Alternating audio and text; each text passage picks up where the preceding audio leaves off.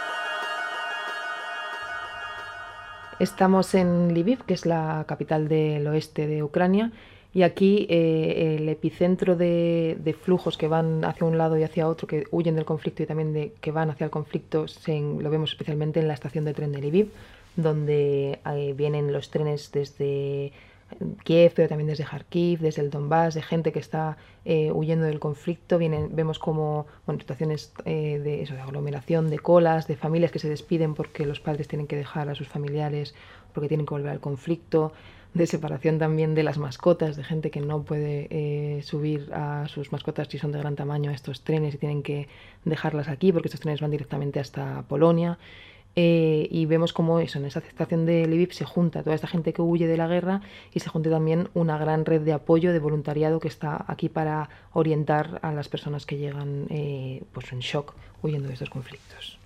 Lviv estos días se ha convertido en un centro logístico muy importante.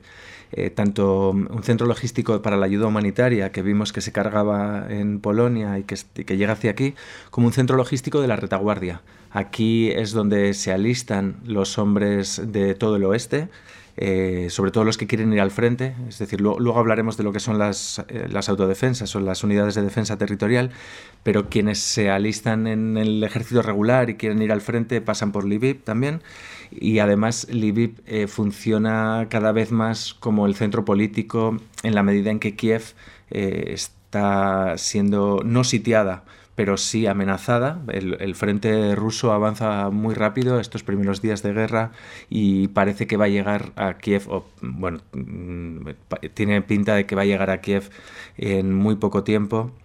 Y aquí, como decimos, todos estos voluntarios eh, que hacen todo tipo de, de acciones eh, lo hacen un poco también por mantener la mente ocupada, es lo que nos dicen. Eh, saben que son una retaguardia, entre comillas, un poco simbólica a veces, porque lo que están haciendo son, por ejemplo, hemos visto muchas mujeres haciendo telas de camuflaje para enviar al ejército, se están haciendo eh, muchas comidas para mandar a los checkpoints, a los puestos de control de las ciudades de aquí, se hacen cócteles molotovs en, distintas fábricas con botellas recicladas, para intentar también mandar a, los lugares que están en, combate y saben que son acciones que tienen algún peso en la lucha, pero es que sobre todo son acciones simbólicas que ayudan a mantener la mente ocupada, a tener al país con el estado de ánimo, digamos, más alto y a, pues eso, a que haya una implicación grande de la ciudad de Lviv en esta retaguardia de la guerra. I think it's my uh, personal uh, duty to protect my country. Saludos. Hoy nos hemos movido de Lviv y nos hemos ido a una cerca de una base militar en el oeste. Por una cuestión de seguridad nos están nos han pedido que no localicemos eh, dónde es esa base. Estamos comprobando cómo la paranoia y la digamos que las precauciones también respecto a la información que dan a los periodistas es cada vez mayor. En algunos casos, eh, pues tiene sentido y en otros pues eh, se ve claramente que están entrando en un eh, digamos eh, en una espiral paranoica en el que cualquier cosa les parece peligrosa o les parece potencialmente peligrosa como si Rusia no tuviese unos, un sistema de inteligencia sofisticadísimo y, necesitase pues que pringadetes y pringadetas como Adri y como yo publicasen información para producir el ataque. En todo caso, hemos ido a conocer a Ana y a, eh, Anastasia. Hemos venido hasta aquí, como, eh, como decía, iba a conocer a estas dos mujeres soldados que, que, también sirven para desmontar un poco esta idea de que lo único que hay en, el ejército ucraniano son nazis. Y al verlas, pues lo primero que hemos visto es que tenían las uñas pintadas de morado, que son eh, soldados pero que son feministas y que no han dudado tampoco en alistarse esta guerra a los pocos días de, de comenzar el, conflicto, de comenzar esta ocupación más bien eh, por Rusia, eh, ya que dicen que tienen que defender a su país y que es su posición y su, y su deber. Y vemos cómo son dos mujeres que además han estado muy implicadas en eh, conseguir que las mujeres formen parte del ejército. Que había una serie de profesiones que estaban prohibidas para las mujeres en Ucrania, una de ellas era ser soldada, y ellas han estado implicadas en, esta, en levantar esta prohibición para poder ser parte activa del ejército, para que las mujeres pudiesen ser una parte activa del ejército ucraniano. Sí, como decía Adri, Anastasia, una de las dos soldadas, tenía las uñas, eh, tiene las uñas pintadas de morado porque dentro de pocos días es el 8 de marzo. Eh, ella es, eh, igual que Ana, militante de un colectivo feminista. de hecho, son de dos colectivos feministas diferentes, pero son amigas. Y nos comentaba que eh, aunque las dos tienen formación y han trabajado como paramédicas y como enfermeras, rechazan que el rol de las mujeres en el ejército tenga que ser siempre un rol de cuidados, de cuidadoras, de enfermeras, de médicos, etc. De hecho, nos decían que hasta hace poco, debido a esta limitación que comentaba Adri de las eh, profesiones en Ucrania, aunque había mujeres que trabajaban eh, o que estaban ejerciendo puestos como francotiradora, artillera, eh, conductora de tanque incluso, en los contratos eh, siempre tenían eh, puesto un contrato como cocinera, porque era lo único, cocinera o enfermera, porque era lo único que legalmente podían cumplir dentro del ejército. Esto implicaba que aunque estuviesen realizando tareas en unidades de élite, el sueldo era el de, el de cocineras, que es muchísimo menor que el de un francotirador de una unidad especial, por ejemplo. También frente a la pregunta que le hacíamos de si este conflicto podía aumentar la posición de la extrema derecha, nos decían que, para, que había que ver cada caso individualmente, que por supuesto había gente en el, en ejército eh, con esta ideología, pero que consideraban que era minoritaria y que ahora era la prioridad era otra. Y es algo que nos hemos encontrado también con la gente con la que hemos estado hablando, cómo hay una especie de auge bastante grande del nacionalismo debido a la urgencia de la guerra, eh, este patriotismo impuesto también por estas condiciones, especialmente en sectores que a lo mejor desde nuestra mirada desde España nos parece más sorprendente como es personas que participan activamente en, grupos feministas. De hecho, eh, las dos chicas que nos, han, que nos han traído hasta la entrevista, que hemos venido en el coche de una de ellas, eh, nos ha llamado la atención como en los checkpoints que íbamos pasando, eh, son checkpoints que controlan las unidades de defensa, el, saludo habitual ya eh, se ha convertido, es, Slava Ucrania, es decir, Gloria Ucrania se ha convertido en el saludo habitual no solamente en los checkpoints, sino cada vez que cogía el teléfono, cada vez que se dirigía a alguien. Y nos da la sensación que es gente eh, de un perfil eh, feminista, progresista, que en un contexto distinto probablemente no estaría participando de este patriotismo. Eh, las conocemos desde hace pocos días, tal vez estamos sacando conclusiones apresuradas, pero nuestra sensación hablando con ellas, sobre todo de su vida anterior, es que es un país, Ucrania, que está cambiando rapidísimo a medida que los tanques rusos avanzan hacia sus ciudades. No creo a los rusos, no creo. Eh, los corredores humanitarios, eh, ellos nos prometen, pero no van a eh, tomar y sacar su palabra. Mm, no los creo. Hola, vamos a hablar de las unidades de defensa territorial, que probablemente desde el punto de vista militar es la mayor novedad de este conflicto.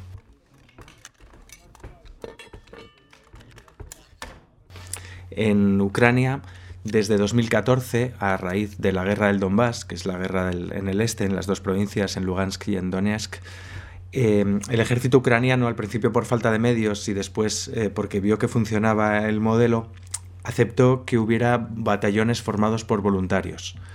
En el caso de la guerra del Donbass, en su mayoría eran por voluntarios de extrema derecha. El más conocido es el batallón Azov, que después se convierte en un regimiento, que es un regimiento neonazi, pero al estallar el conflicto en 2012, este modelo de milicia formada por civiles, aunque auspiciada por el ejército regular, se ha extendido muchísimo y también ha escapado el marco ideológico, digamos, eh, visto hasta ahora. Aquí hemos visto que ahora mismo lo que nos cuentan es que las unidades de defensa territorial ya tienen más gente de la que necesitan, que hay lista de espera para las personas que se quieren apuntar a estas unidades. Hemos ido a pasar un día a patrullar con, con estas unidades y, bueno, básicamente son civiles con, con, armas, con Kalashnikov, que se encargan de las defensas de, de estos pueblos. Ahora nosotros seguimos todavía en el oeste y lo que tienen también pues son estos checkpoints para vigilar la entrada y salida de coches eh, por estas zonas. También, eso, como decimos, estas unidades armadas que hacen patrullas y que vigilan lo que ellos consideran mm, sospechosos en este ambiente que hemos comentado también de tremenda paranoia.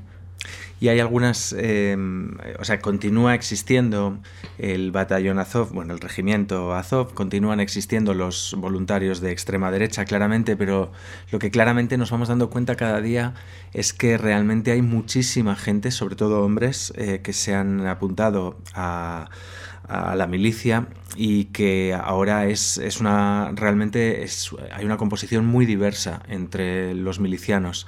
Sobre todo lo que nos hemos encontrado son los hombres en edad militar de cada uno de los sitios, los pueblos pequeños o las ciudades medianas eh, por las que hemos ido, además de, de Lviv, en la capital del oeste, lo que hemos visto es eh, gente muy diferente desde todos los puntos de vista, desde el punto de vista político, pero también desde el punto de vista de la capacidad.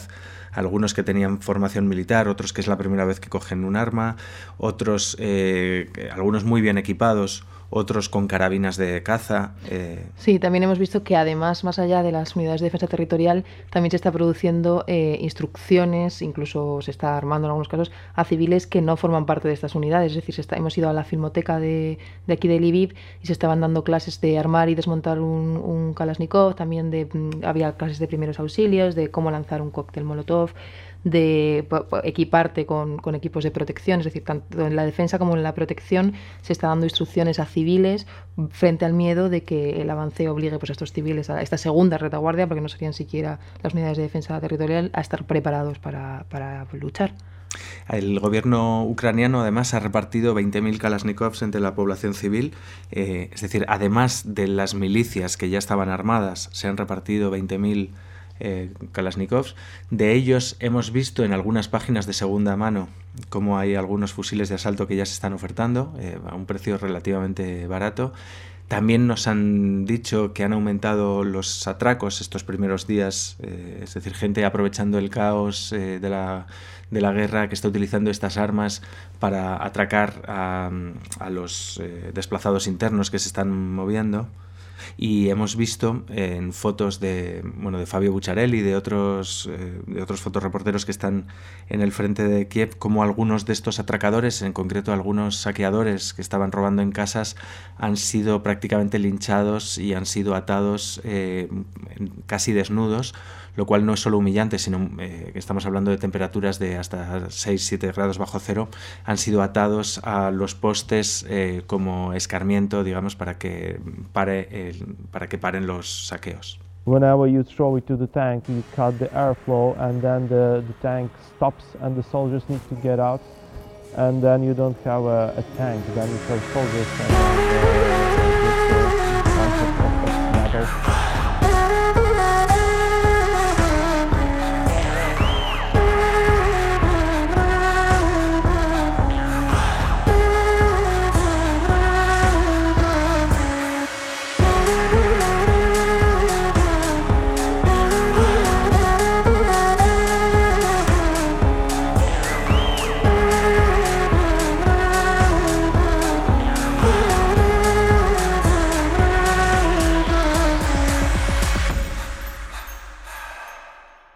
вечора, ми з України.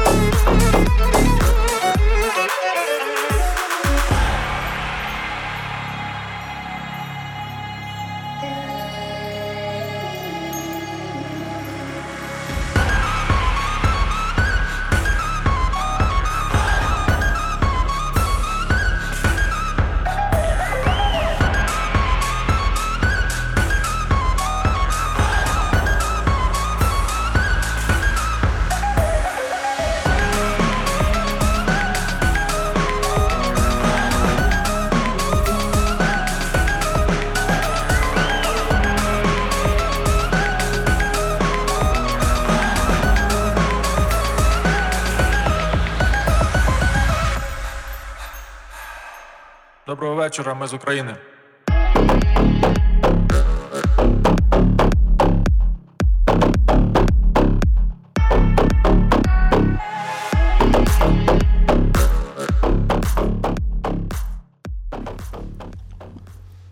Hola.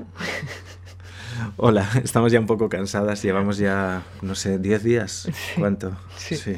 algo así. Y bueno, y siguiendo con, con esta estructura de, de defensas y de, de civiles que, que, participan de esta manera en el conflicto y también intentando buscar eh, las distintos, eh, este enfoque más poliédrico de cómo es eh, la, el ejército y la resistencia en Ucrania, hoy hemos ido a conocer a, a un grupo de anarquistas que están haciendo de red de, de llevar eh, pues distintos equipos y distintos materiales de, desde la frontera con Polonia hasta los distintos lugares de combate aquí en Ucrania. They fight not for the state of Ukraine, but for the people of Ukraine, and that the regime that we can see in Russia right now is uh, close to a fascist one, and that um, like we would suffer way more under this Russian uh, homophobic, sexist, and uh, xenophobic uh, regime, and like that our national uh, identity is also important for us. Concretamente eh, hemos estado con Step y Vilka, que son los nombres de guerra de un chico y una chica que rondan los 30 años, eh, de nacionalidad ucraniana, y con eh, Kate, que era una, es una chica que debía tener 30 y pocos también, y dos compañeros suyos que son polacos. Eh, Vilka y Step, junto a otras dos compañeras, estaban esperando un cargamento. Este cargamento lo traían Kate y sus compañeros desde Polonia y lo sufragan eh, grupos anarquistas de base de Holanda, Polonia y Alemania. Para nosotros lo más interesante de esta idea es cuando les hemos preguntado sobre las contradicciones de, de como grupo anarquista participar en, en, pues en esta guerra eh, representando, digamos, entre comillas, a Ucrania y lo que ellos nos decían es que al final estaban luchando por la gente de Ucrania, no por el Estado de Ucrania y que lo que hacían también era liberarles de, este, de esta Rusia, digamos, imperialista en el cual muchos amigos suyos comentaban anarquistas están encarcelados y en el que se habla de eh, desnazificar eh, Ucrania y de, y de ir de antifascistas cuando también hay muchos antifascistas en, en Rusia encarcelados. We are inspired by uh, Spanish Revolution and Spanish fight for the freedom, where uh, anarchists and antifascists took a remarkable part. Eh, ella, eh, Vilka, por ejemplo, nos decía que el régimen actual eh, ruso, y cito casi textualmente, es muy cercano al fascismo y su vida, la vida de ellas eh, y ellos, sería mucho peor bajo el régimen eh, homofóbico, sexista y xenófobo de Putin y que por ello, eh, y además porque consideran que su identidad nacional es importante y eh, sería aplastada por el imperialismo ruso, consideran que su deber moral era integrarse en las defensas de en las autodefensas, ¿no? en, las unidades de defensa territorial, aunque lo han hecho de manera autónoma, creando lo que, lo que han llamado el Comité de Resistencia.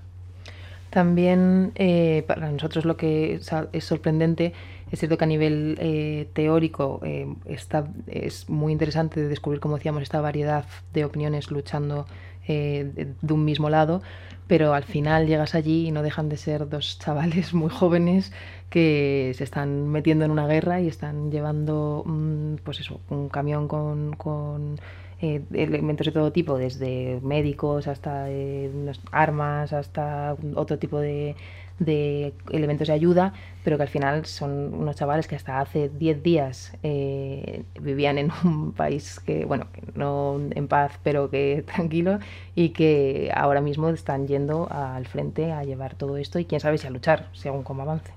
Sí, es, gente que tiene una amplia experiencia en activismo social eh, a sus espaldas, pero de un entorno urbano, es decir, de, de Kiev, en el que bueno, sus preocupaciones pues, eran las preocupaciones de una activista, una activista, digamos, como tantas otras en, en, Europa en el siglo XXI. No es gente que tuviese formación militar, no es gente que se hubiera planteado nunca la lucha armada, no es gente que esté en principio equipada ni instruida para resistir al segundo ejército más grande del mundo. ¿no? nos, eh, bueno, nos, nos, ha llamado la atención también y en realidad nos ha situado de alguna manera, si no fuese porque son bastante más jóvenes que yo, ante un cierto espejo en el sentido de preguntar qué es lo que harían nuestras amigas y nuestros amigos en una situación así, si realmente gente que básicamente tiene una formación política teórica daría el paso de irse al frente, eh, constituir un batallón, armarse, conseguir armamento y enfrentarse a un ejército tan, tan poderoso como el de Rusia.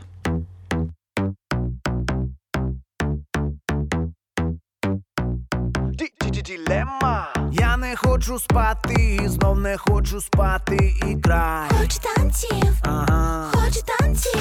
Серце просить паті, on the dance floor, everybody, давай. Прокидайся, ага. прокидайся. Хочу паті танців та напоїв у склянці міцних. Всіх, всіх, я їх вип'ю всіх. Потім до вечора кохатись, так ніби наплювати на всіх. Є тільки ми. Ми молоді, наше серце пала. Yeah! Усі на баті, знов місця нема. Yeah! Ти руки вгору, давай підіймай і відчувай. Б'ється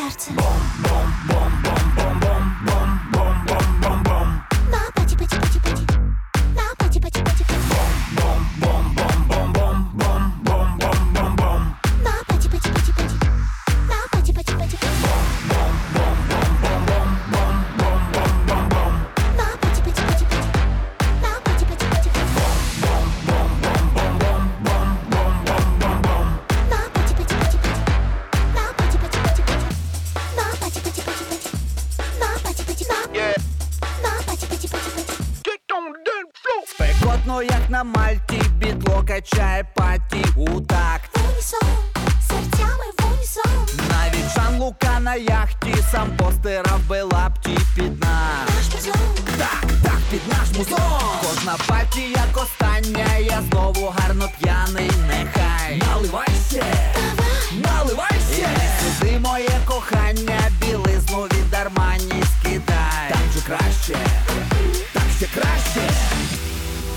Тонуло, где наше сердце пала yeah. Сильно потесно вместе нема yeah.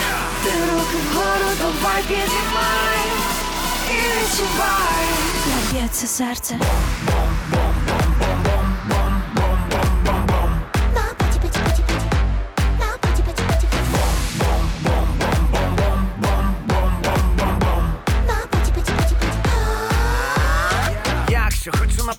Паті, в літак, це вже не таксі, це літак, так. Відверто начхати, що зараз неділя чи середа, так.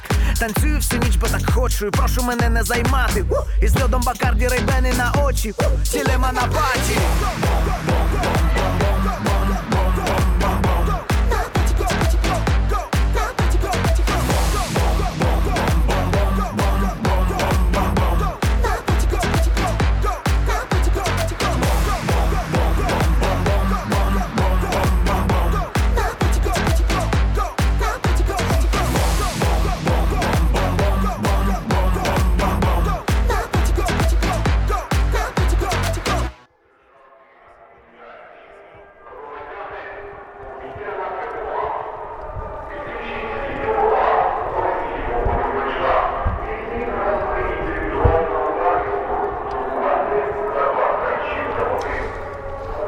Eh, prácticamente cada noche, aunque eh, ahora hacía ya unas cuantas noches, eh, suenan las sirenas y bueno, también algunos días, y aunque estemos lejos del frente, digamos que cada vez que hay una emergencia aérea suenan las sirenas y nos tenemos que meter en, en los refugios. Eh, la mayoría de las veces nos pilla de noche en el hotel, además hay toque de queda a partir de las 10. Y, ley seca. Y ley seca, aunque alguna cerveza hemos conseguido. Y eh, también podemos comprobar, porque el hotel en el que estamos es un hotel que nosotras podemos pagar gracias a la cobertura que estamos haciendo, pero que para el estándar eh, de un, un sueldo ucraniano es realmente caro. Y hay bastante gente, que es gente evidentemente que tiene dinero, que son desplazados internos de Kiev, en su mayoría, de Kharkiv, de otras ciudades. Y hay muchos hombres en edad militar. Nos damos cuenta cada vez que bajamos al refugio antiaéreo y, y nos juntamos toda la gente que está en el hotel y llama la atención que haya muchos hombres en edad militar porque se supone que los hombres están obligados a ir al frente, pero como pasa en todas las guerras, los ricos no van. Hoy eh, es la primera vez que estamos aquí que la alarma ha sonado, digamos, que, la, alarma se corresponde con un, ataque real. Se ha atacado a unos 40 kilómetros de aquí la base de Yaborib, que era una base de entrenamiento que, en la que hacía maniobras con la OTAN y que tenía instructores internacionales, principalmente estadounidenses y canadienses, para formar a, a fuerzas ucranianas y hasta el momento confirmados ha dejado eh, 35 fallecidos y al menos 134 heridos. Eh, y este ataque a esta base, lo más importante es que está a pocos kilómetros de la frontera con Polonia, a pocos kilómetros de la frontera con la OTAN, con la Unión Europea, y parece como una gran escalada del conflicto, digamos, porque es el primer ataque de estas dimensiones en el oeste. La OTAN había publicitado dónde tenía un centro de entrenamiento en Ucrania y Rusia ha enviado 30 misiles eh, de medio alcance enviados desde 1.500 kilómetros de distancia. 22 han sido neutralizados por las defensas antiaéreas eh, ucranianas, pero 8 han impactado y han causado decenas de muertos. Hemos intentado acercarnos a la base, la que obviamente no permiten acceder a prensa, porque ha quedado, según las imágenes que hemos podido ver, destrozadas. Y muy cerca de la base, en el sitio más cercano donde nos podíamos acercar, está el pueblo de Starchi y allí eh, nos hemos encontrado con, con, un funeral de un soldado ucraniano no eh, muerto en Yavoriv, sino muerto en, el combate en Kiev a los pocos días de, empezar la guerra. Y entonces hemos ido en este pueblo tanto al funeral como al entierro de este soldado. Veíamos que esto vemos también como eh, la implicación de, de, las personas del, pueblo con, con, pues, con los soldados que, que, que fallecen en esta guerra, al entrar en el pueblo con el convoy donde llevaba el cuerpo del soldado, eh, veíamos como todas las personas con las que nos íbamos cruzando estaban arrodilladas al borde de la carretera mientras iba pasando el, el coche y luego pues hemos asistido al, al funeral y al entierro. Sí, en el entierro ha participado una banda militar, ha habido salvas. Eh de cuatro, eh, cuatro, soldados con Kalashnikovs que han disparado en el momento del entierro. Ha sido una ceremonia eh, religiosa en la que ha primado el aspecto religioso, pero también con tintes eh, claramente patrióticos. los propios curas que han oficiado el entierro han cantado el himno nacional al final. Ha habido los propios curas han gritado Gloria a Ucrania durante el sermón se ha hablado de la invasión rusa y se han utilizado expresiones como el enemigo ocupante o el enemigo invasor.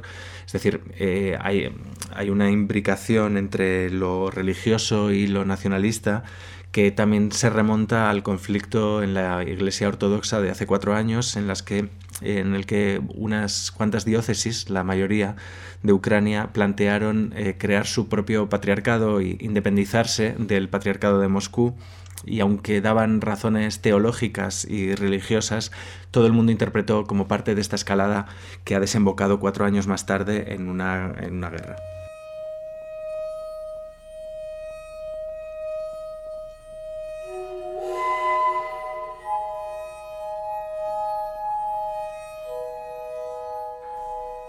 Yo tenía 14 años y en el colegio nos pidieron que escribiéramos una carta a los niños iraquíes. Cuando veíamos películas en alguna clase o a la hora de comer, había un armario de metal gris con ruedas que llevaba a la televisión y el vídeo VHS de una clase a otra. Esos días el armario estaba en el pasillo y emitía un vídeo de los bombardeos, siempre el mismo vídeo. Como un reel de Instagram de hace 30 años, una grabación en VHS, repetida. También salimos un día al patio y formamos la palabra paz con nuestros cuerpos y alguien hizo una foto desde lo alto, supongo, no lo sé. Yo no la vi. Creo que el colegio estaba haciendo un esfuerzo para recordarnos que la guerra era real, que era algo extraño y anormal, que no debíamos pasar por alto aunque sucediera muy lejos. Yo, sin embargo, no fui capaz de escribir nada a ningún niño iraquí. No sabía qué decir.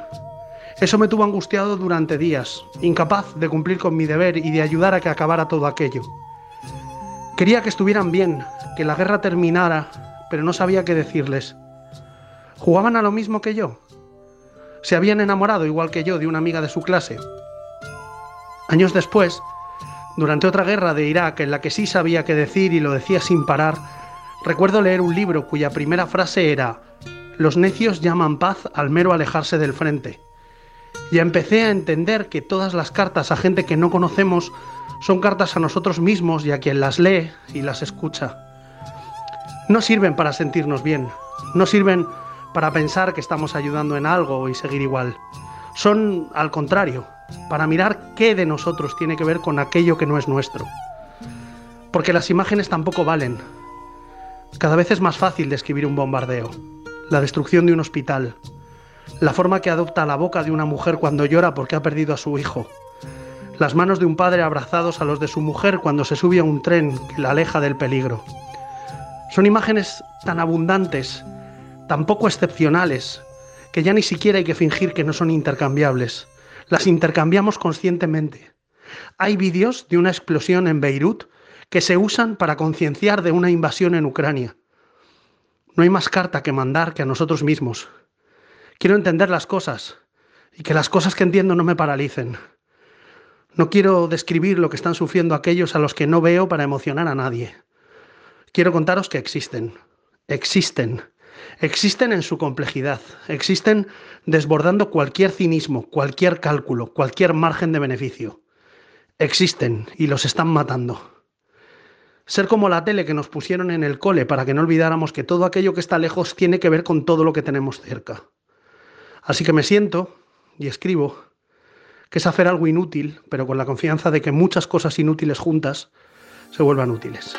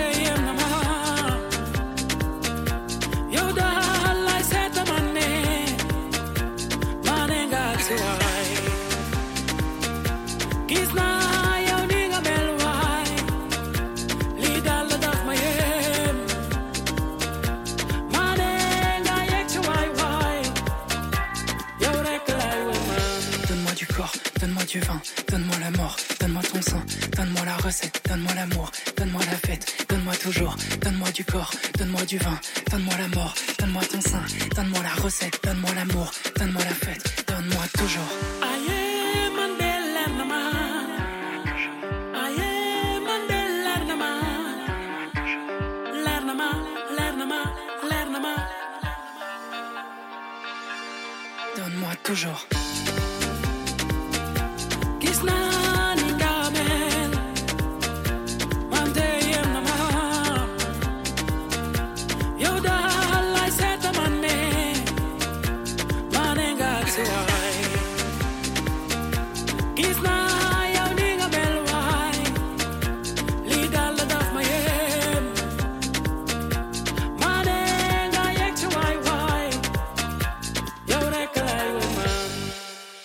Para terminar, os vamos a intentar hacer un resumen de cómo está la situación a día de hoy en el país, desde el presente, e intentar también ponerle el toquecito de humor. Sí, porque eh, informar en una misma sección de cómo va la guerra y hacer chistes, eh, bueno, ¿qué puede salir mal? Qué gran idea. La primera anécdota con la que queremos empezar es eh, la que nos pasó con Taras, que es el Relaciones Públicas de un festival, un festival de música que se hace en Lviv y que ahora cede sus instalaciones pero no es que haga como el Primavera Sound, que cede cuatro furgonetas para ir a buscar refugiados y refugiadas a la frontera, sino que cede sus instalaciones, que incluyen una fábrica de cervezas, a la fabricación de cócteles Molotov, a los entrenamientos de unidades especiales de las unidades de defensa territorial y a, a otras actividades militares que no nos han dejado ni acceder ni nos han explicado. Cuando nos estaba mostrando cajas con muchísimos Molotovs, yo le pregunté a esta persona, a Taras, si el transporte de tantos molotovs era seguro. Para demostrarme que sí, me dijo que estaban ideando un sistema por el cual era, eh, se podían transportar de manera segura. Y para demostrarlo, lo cogió en la mano, se le cayó, se abrió el cóctel molotov y le salpicó la ropa. De manera que si hubiera estado encendido, la ropa de Taras habría prendido fuego. Otra de, las anécdotas que nos ha resultado también bastante curiosa aquí es que veíamos cómo distintas personas hablaban todo el rato de una misma palabra que obviamente no sabemos pronunciar y que significa eh, básicamente como un trozo de pan. ¿no? Y entonces eh, esta palabra contiene fonemas que eh, para los rusos son muy difíciles de pronunciar. Entonces los ucranianos están utilizando esta palabra eh, como principal diferenciador entre el ucraniano y el ruso para detectar, digamos, posibles espías, posibles eh, infiltrados, también en esta tónica de la paranoia que decíamos. Entonces nos comentaban que se escuchaba muchas veces cuando que sintonizabas emisoras, escuchabas a rusos intentando pronunciar, aprender a pronunciar esta palabra en el modo ucraniano y también es gracioso porque es básicamente estar escuchando a soldados rusos decir por un walkie-talkie tostada cada rato para intentar eh, aprender cómo lo dicen los ucranianos. Bueno, ahora vamos a la parte que no hace ninguna gracia y es a explicar un poco el estado de la situación. Todo esto, evidentemente, es a fecha de hoy, 17 de marzo, y todo puede cambiar. En Kiev, en la capital. Es 16. Se emite mañana. Ah, bueno, pero da igual. Es que si me pasa algo mañana, no lo comemos con patatas, de 16. Bueno, pues Adri me está echando la bronca. Yo quería decir 17 para que quedara más radiofónico, pero es verdad que esto lo estamos, esta parte final la estamos grabando pues, el 16. Claro. Entonces. Es que, es que si pasa algo mañana, ¿qué va a pasar? Vale, vale. Sí, pues es verdad. Bueno, eh, lo más relevante es que la capital no ha caído. Y esto tiene diferentes interpretaciones. La interpretación eh, que evidentemente más eh, se repite aquí y más interesa al ejército y a la resistencia ucraniana es que la resistencia está siendo muchísimo mayor de los cálculos que los servicios de inteligencia rusos habían hecho y que el ejército de Putin no ha podido en estas tres primeras semanas de guerra eh, tomar la capital. Sí que es cierto que otros analistas menos apasionados, sobre todo los analistas con una óptica diferente a la europea o, a la occidental, eh, señalan que en realidad el ejército mm, ruso juega con el tiempo a su favor, es decir, que la capacidad de resistencia de Ucrania va a ir disminuyendo a medida que pasen las semanas porque no puede formar una guerrilla, eh, porque a diferencia de Vietnam o de Afganistán, por ejemplo, aquí prácticamente no hay montañas y no hay selvas donde una guerrilla eh, tiene superioridad táctica frente a un ejército regular y que a pesar de que los esfuerzos de resistencia están siendo mayores, pues eh, todavía Rusia, por ejemplo, no ha utilizado la aviación a gran escala, eh, ha llegado a, los, a las afueras de la, de la capital, pero eh, no está claro que quiera sitiarla, pero lo que sí que está claro es que quiere llegar a una distancia, distancia, desde la cual la artillería sea efectiva, porque de esa manera no necesitaría entrar en un combate urbano, sino que podría freírla ah, con eh, artillería, ¿no? con, morteros, como por ejemplo pasó en el sitio de Sarajevo en, 1994.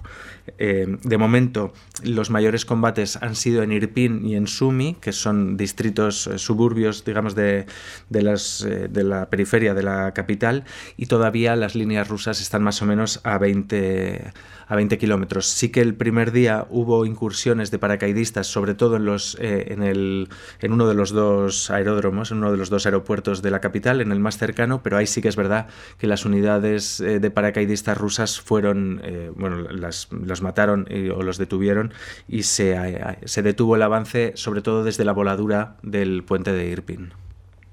Y para acabar con, con, lo que ha ocurrido en Kiev, llevamos cuatro periodistas muertos, eh, uno todavía eh, luchando por sobrevivir, muy grave, y un equipo de Sky News que sufrió una emboscada de la que se salvaron gracias a los chalecos antibalas y a los, y a los cascos.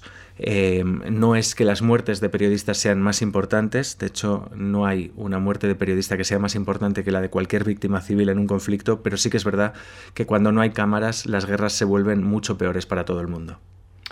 Además de la capital, estamos viendo cómo hay otras ciudades que también están protagonizando y llevándose la parte más dura de, de este conflicto. Entre ellas vamos a hablar de Mariupol y de Kharkov. En Mariupol hemos visto, como decía, pues estas imágenes eh, bastante eh, duras. Hemos visto cómo se atacaba el hospital materno-infantil con imágenes de mujeres embarazadas y de bebés siendo evacuados de este hospital.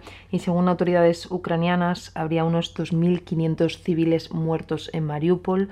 Eh, todavía no hay cifras del todo oficiales, pero esto es lo que, lo que han informado desde allí.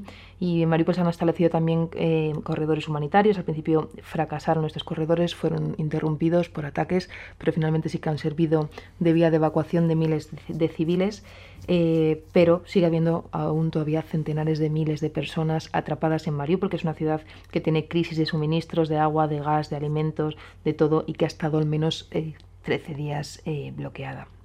Situación similar hemos visto también en, en Kharkov, que es otra ciudad que está también destrozada eh, ahora mismo, que ha quedado mm, casi en ruinas, y también de una de las ciudades en las que estamos conociendo a más desplazados internos que están llegando hasta aquí, es decir, una ciudad donde la mayoría de civiles también han huido, y que lleva ahora mismo 19 días seguidos de bombardeos. Era la segunda ciudad con un mayor número de población eh, del país y que, como decimos ahora mismo, pues ha quedado reducida a escombros. No hay un número oficial en Kharkov de, civiles muertos, eh, pero sí que hemos visto cómo se atacaban eh, áreas residenciales y, cabe esperar que, pues, que también sea una cifra muy alta, al igual que la de Mariupol. La importancia también eh, de, de, Kharkov es que, es que es una ciudad estratégica para Putin, para tener pues, el control de, de la zona del este del país y para tener también una vía directa con la región del Donbass.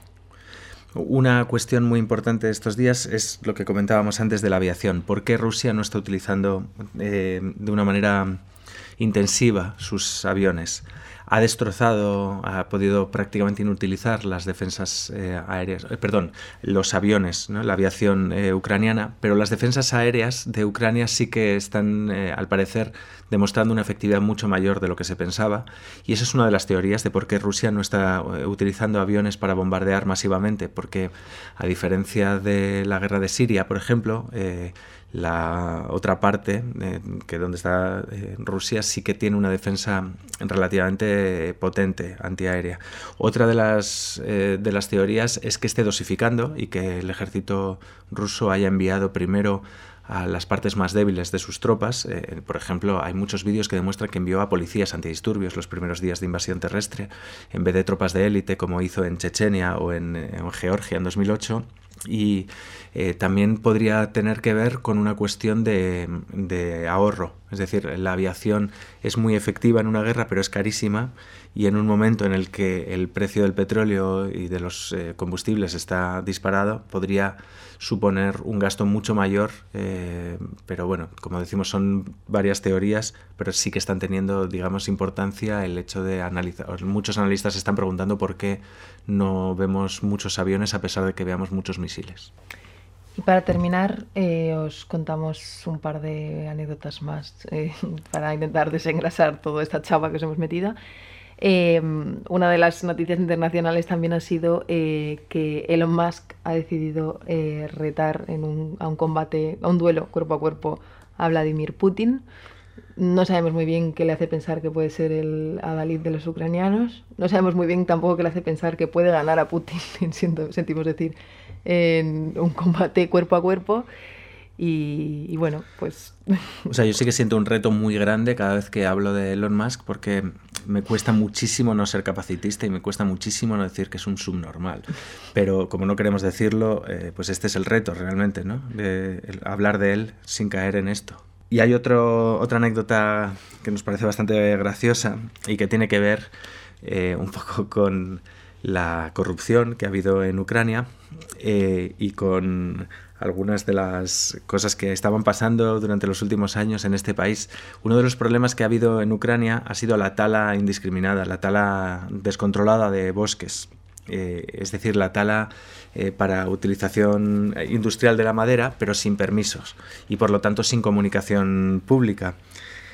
Esto, eh, os preguntaréis, ¿qué tiene que ver con la guerra? Pues tiene que ver con los planes eh, de Rusia. Rusia envió a sus paracaidistas a una zona del norte eh, pensando que la noche y el bosque podrían ser utilizados para no detectar a los paracaidistas y resulta que donde el ejército ruso creía que había un bosque, en realidad había un descampado fruto de esta tala descontrolada de los últimos años y los paracaidistas eh, pues quedaron expuestos y fueron acribillados por las defensas que alucinaban viendo a eh, paracaidistas caer en, unas, en un descampado enorme sin ningún tipo de, de protección. Pues eh, aquí terminamos hoy. Eh, podríamos haber hablado de muchos otros temas porque, bueno, van 21 días de guerra y, han pasado muchas cosas, pero también pensamos que es un conflicto que por desgracia va a ir para largo. Esperamos que el foco mediático eh, no se quite de este conflicto a medida que vaya pasando el tiempo. Sí, esperamos que, siendo conscientes de que la atención no puede ser siempre la misma, evidentemente no va a ser siempre una, la noticia de portada, pero sobre todo lo, que sean las consecuencias, eh, especialmente en las vidas de las personas que viven aquí y que van a seguir estando en peligro, esperemos que a los medios no se les pase y que a Europa, ahora que ha descubierto que puede acoger de manera segura, eficiente y digna a las personas que escapan de un conflicto, no se le olvide que también lo puede hacer en otros conflictos. Nunca te fíes de un periodista de guerra. De guerra. Hasta el mes que viene.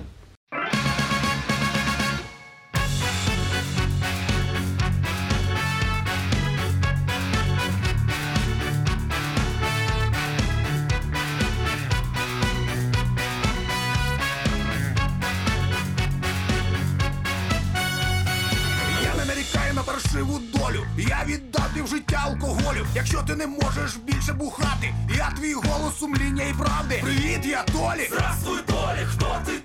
Я алкоголік, і як це передати простими словами. Я такий, як і ви, я разом із вами. Я буду тепер вам ночами снитись. Я п'ю тому, що не можу напитись. Тягаю життям зі своєю виною. Боги запою проговорюють мною. І як це все виглядає ззовні? Від спирту дохнуть, навіть зомбі в кожного запою. Я габарити, хочеш зі мною про це поговорити? Що з тобою доброго було? Бухло, бухло, бухло, бухло Що нас усіх сюди привело? Бухло, бухло, бухло, бухло Забудь про ставки, явки пароль, Господь ховається. В алкоголі від чорної люті Лікує водяра, жаданий собаки, черговий хітяра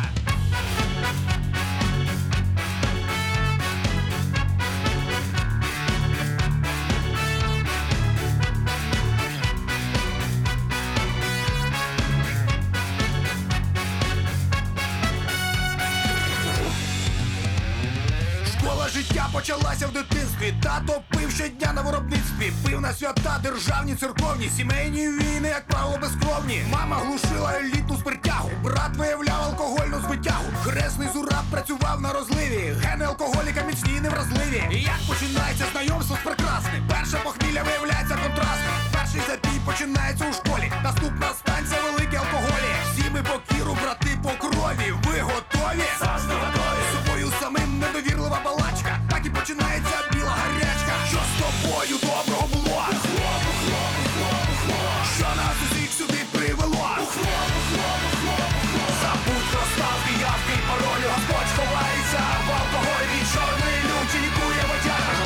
Собаки, черговий хітяра.